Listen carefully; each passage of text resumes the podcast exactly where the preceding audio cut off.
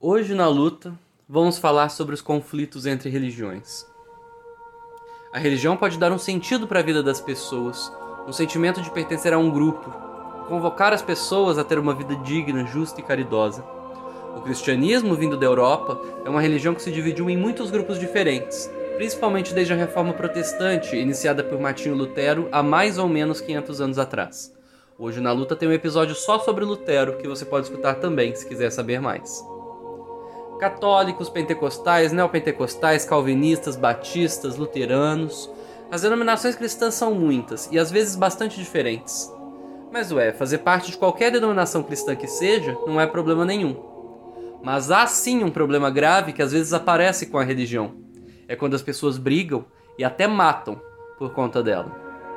Hoje falaremos de um caso extremo de violência religiosa que aconteceu na Europa num dia como hoje, 24 de agosto, mas de 1572. É o massacre da noite de São Bartolomeu. França 1572. A reforma protestante já está acontecendo tem algumas décadas. A religião oficial da França é o catolicismo, os reis são católicos e querem que todos sejam católicos também.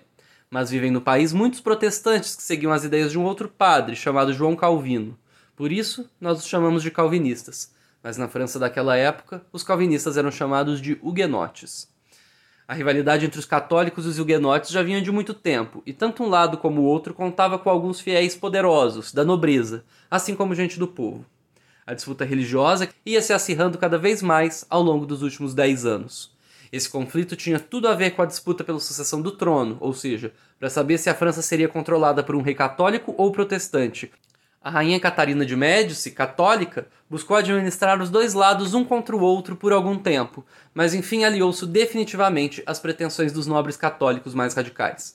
Nesse período, desde 1560 até quase 1600, quase 40 anos, portanto, a França teve uma série de guerras civis de origem na religião, sempre opondo católicos aos protestantes, e que teve como episódio mais infame de todos o massacre da Noite de São Bartolomeu, 24 de agosto de 1572. O massacre foi uma emboscada armada pelos líderes católicos para acabar com os líderes huguenotes protestantes.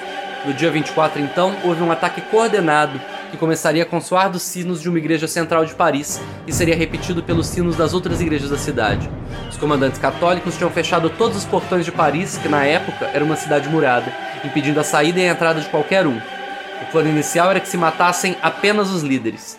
Depois de matar Coligny, o chefe principal dos huguenotes, as forças militares do rei Carlos IX foram para cima de outros protestantes poderosos. Porém, e mais trágico ainda, é que a ação saiu do controle. Os parisienses católicos em algum momento acharam que estavam sendo atacados pelos protestantes e pegaram em armas para revidar. A própria população católica, portanto, ajudou no massacre, jurando que estavam se protegendo de ameaças por parte dos huguenotes. Mulheres, crianças e idosos foram massacrados naquela noite sem qualquer distinção. Nas ruas corria sangue de inocentes. Centenas de cadáveres foram atirados ao rio Sena, que corta Paris. Mas a matança não ocorreu só naquela noite. Ela se estendeu pelos próximos dias. A continuidade da matança era agora contrária à vontade do rei Carlos IX. Em algum momento passou a pedir pelo fim dos assassinatos, que passavam dos limites, e teve que começar a proteger os protestantes mais importantes, como embaixadores de outros países. Ou seja, o massacre foi muito além do que os comandantes católicos previam, e foi muito difícil fazer a população parar de exterminar o lado contrário. Outras cidades da França seguiram o exemplo de Paris e começaram seus próprios massacres, como um fogo se espalhando pelo mato. Ao longo dos próximos dias, cidades como Orleans, Lyon, Toulouse e Bordeaux todas tiveram seus próprios massacres. No conjunto desses acontecimentos lastimáveis, estima-se que foram assassinados algo entre 10 mil e 30 mil pessoas. Você que está ouvindo esse episódio não deve pensar nessa história como um alerta contra os católicos. O massacre da noite de São Bartolomeu foi sim feito por católicos contra os protestantes, mas as guerras religiosas da Europa foram muito longas e sanguinárias. Em outros momentos desse período, em outros países, foram os protestantes que atacaram covardemente os católicos. Esse período horroroso de barbárie de todos contra todos na história europeia levaria dali a alguns anos a Guerra dos 30 Anos, que só terminaria em 1648, 70 anos depois da noite de São Bartolomeu, com um saldo de mais ou menos 8 milhões de mortos em todo o continente.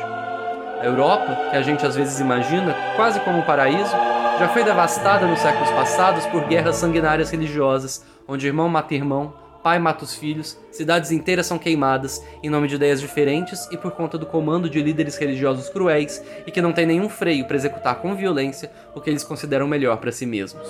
Muitas vezes, para esses líderes, o desejo de poder fala mais alto do que a fé.